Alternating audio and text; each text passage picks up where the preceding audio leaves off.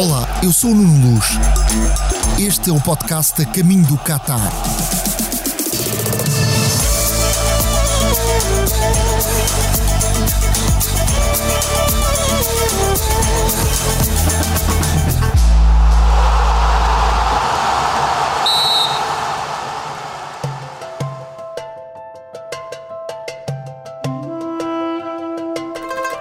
The winner to organize O vencedor para organizar o Mundial FIFA 2022 é o Qatar.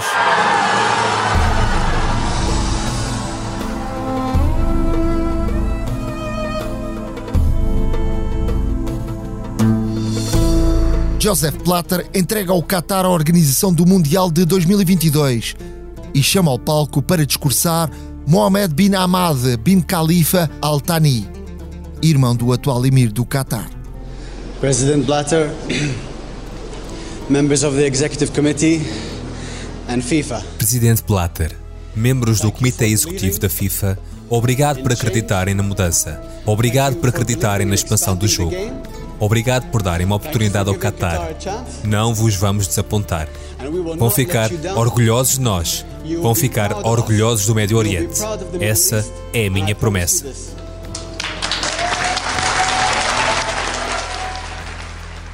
Dois de dezembro de 2010. Zurique repleta de neve com temperaturas negativas. Mas dentro do pavilhão de congressos, a sala fervilha. A FIFA acaba de decidir que o Mundial 2022 seria num país com temperaturas que no verão chegam quase aos 50 graus. O primeiro no Médio Oriente.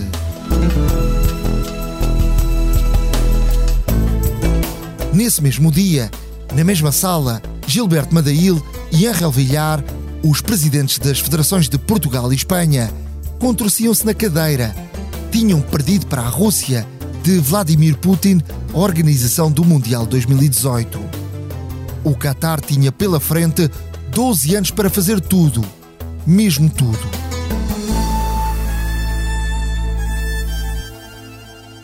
Miguel Leitor, o primeiro português a trabalhar na Liga de Futebol do Qatar, lembra-se de, nessa altura, olhar pela janela assim que o nome do Qatar foi anunciado como organizador. Nessa altura, em 2010, nós olhávamos à, nossa volta e víamos que as infraestruturas ainda não estavam preparadas para um evento desportivo dessa dimensão, mas com a ambição e com o trabalho que as entidades governamentais aqui do Qatar têm, houve construções desde esse dia o país não parou de, de, melhorar as infraestruturas a níveis de acessos, estradas, hotéis, uh, o aeroporto uh, foi já aberto há, há, muito tempo. A redes de transportes também, o metro uh, foi feito num, num recorde em 5 anos. normalmente este tipo de infraestruturas pode demorar entre 15 a 20 anos e eles conseguiram fazer em 5 anos. Isto demonstra que há uma preocupação enorme de, de ter um Mundial uh, com muito sucesso, que as pessoas vão ter, ter uma experiência. Os estádios uh, foram inaugurados muito antes do tempo de, do Mundial se realizar. Houve sempre uma preocupação muito grande de preparar, preparar infraestruturas do Qatar com muita antecedência e testá-las num país que, que é novo, sensivelmente, mas com uma ambição muito grande e com uma hospitalidade fantástica. Os cataris acreditavam que podiam fazer um Mundial sem romper com a tradição, em pleno verão. Mas as temperaturas por essa altura andam muito acima dos 40 graus. E Miguel Heitor recebeu a FIFA durante esse período para mostrar que com ar-condicionado era possível jogar. O Al-Sadd foi dos primeiros estádios a nível mundial a ter ar-condicionado incorporado no, em todos os assentos do, do estádio, como também a nível do campo. Os inspectores da FIFA vieram cá ver esse estádio e eu fiz parte desse grupo de trabalho. Mas para jogar é preciso treinar e as elevadas temperaturas não dão tréguas. O público nas ruas e toda a logística de um Mundial fizeram com que a FIFA, já liderada por Gianni Infantino, rompesse com a tradição de ter um Mundial no final das épocas desportivas na Europa. Cinco anos depois, a 25 de setembro de 2015, a decisão era tomada. O Mundial seria de 20 de novembro a 18 de dezembro de 2022, algo nunca visto. Uma decisão que obrigaria a parar campeonatos, a modificar calendários de todas as ligas e a desfazer todas as rotinas que o futebol teve durante décadas de mundiais.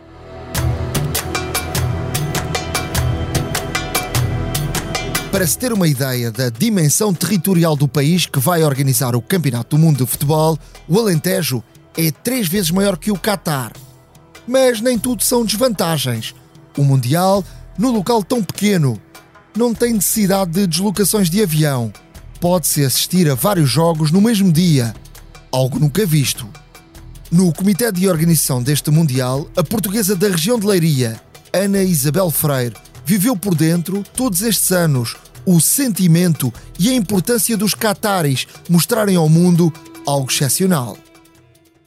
Foi um processo de muitos anos e de muita expectativa. O Qatar é um país muito pequeno, provavelmente o mais pequeno que, que recebeu um Mundial. Começamos talvez por Uruguai, logo no início, mas este é sem dúvida mais pequeno.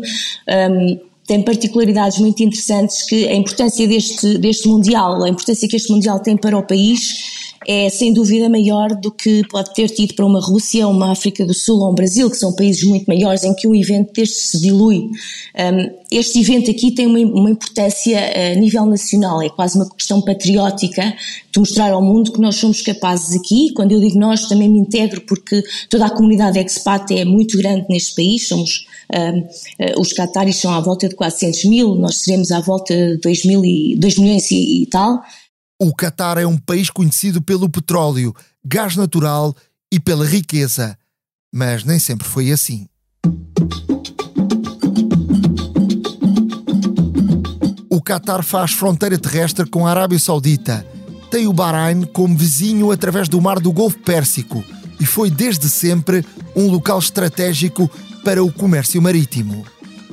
Em 1498, Vasco da Gama descobriu o caminho marítimo para a Índia e dez anos depois, os portugueses chegariam ao Oman e pouco depois à Malásia, Timor e China.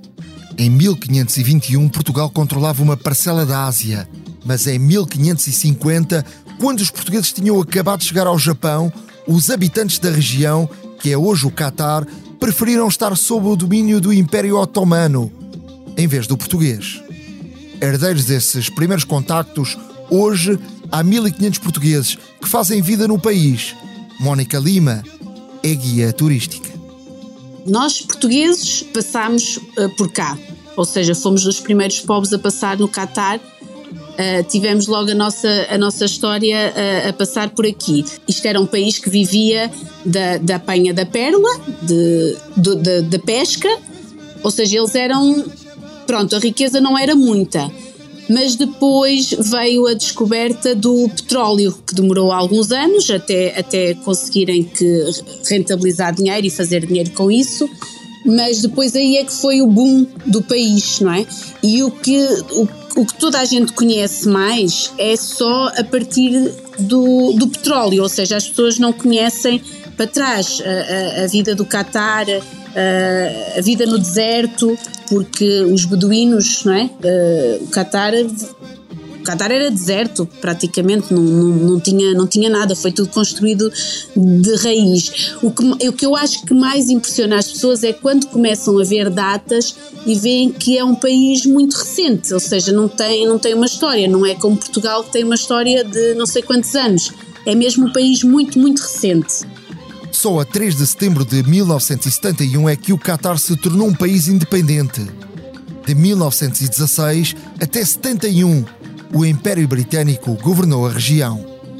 Qatar é, é, é, um país governado por rei, é uma monarquia absoluta, está há anos na mesma família, na família Altani. Tem, tem ministros também, há eleições, mas para o rei, não. O rei uh, é, é o sucessor, o nosso rei atual governa desde 2013, o Sheikh Tamim bin Hamad Altani, sucessor do Sheikh Hamad bin Khalifa Altani.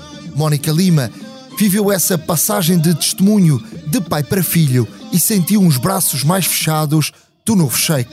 Houve uma, uma grande mudança, uh, um bocadinho para o país ser um bocadinho mais fechado. Sentimos que mesmo nas regras tornou-se um bocadinho mais fechado. Penso que para ele ganhar um bocadinho da confiança os, dos locais, porque o país, assim, de uns anos para cá, viu-se um, invadido por muito imigrante. É assim, a, a população eh, são 2 milhões e 800 mil mas só 313 mil é que são locais, ou seja, eles, eles estão em minoria.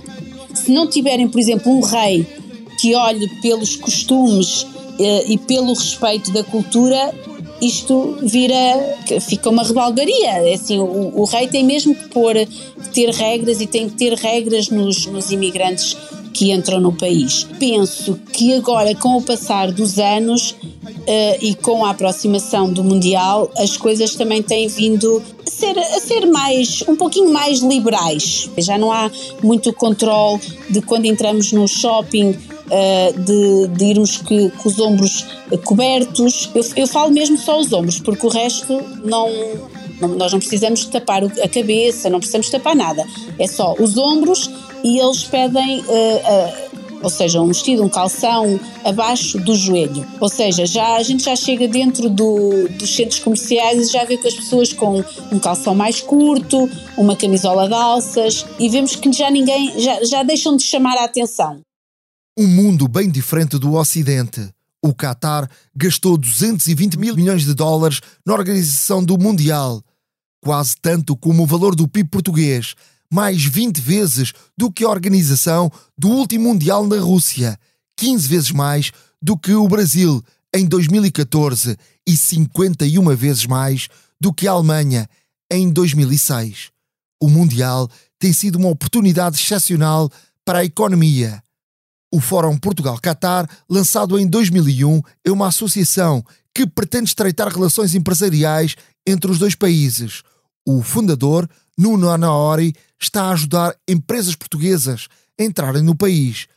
Mas o trilho foi difícil. O Qatar viu o mundo árabe fechar-lhe as portas a meio do processo de preparação do Mundial.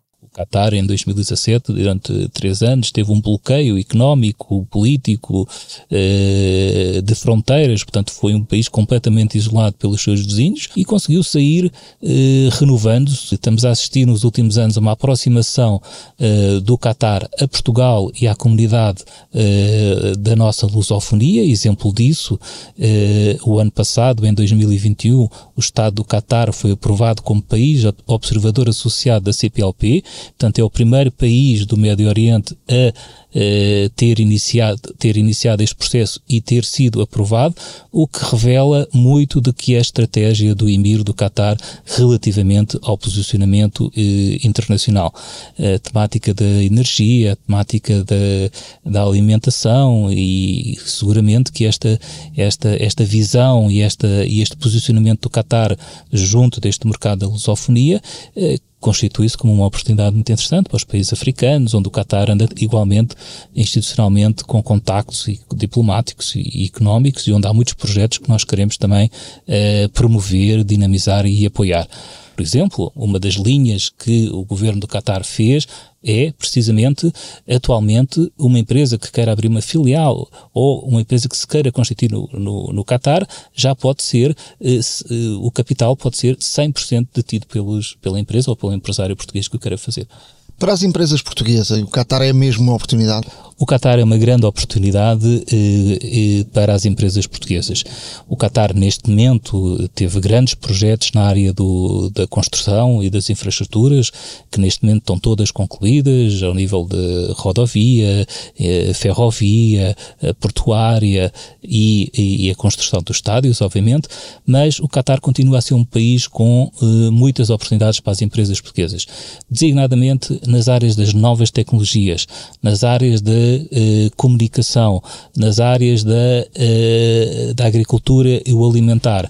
E, eh, igualmente, mantém-se as oportunidades na área da construção e, e, outros, e outros projetos.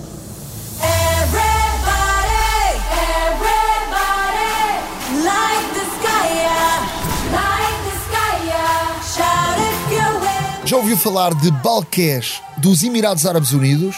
Nora Fateh canadiana de ascendência marroquina, Ramad Riad do Iraque, Imanal de Marrocos, são quatro cantoras famosas no mundo árabe, eleitas pela FIFA para serem as vozes de uma das músicas oficiais do Mundial do Qatar.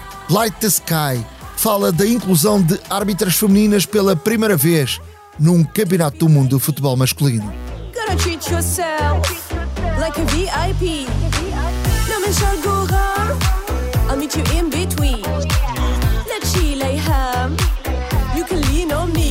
No segundo episódio deste podcast, vamos conhecer a história de portugueses com sucesso que vivem no Catar, como a de Francisco Souza.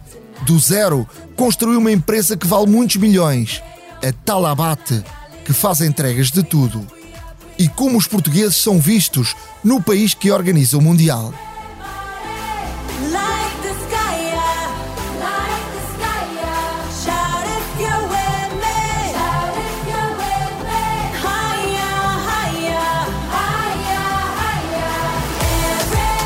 A Caminho do Qatar é um podcast da SIC Notícias, com sonoplastia de João Luís Amorim e coordenação de Joana Beleza. Eu sou o jornalista Nuno Luz. Acompanhe-nos nos próximos episódios. Siga e subscreva este podcast em qualquer aplicação de podcasts ou no site da SIC Notícias e do Expresso.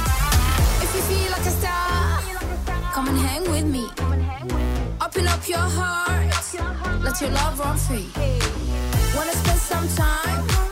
Then it's all on me. I can teach you things, get your PhD.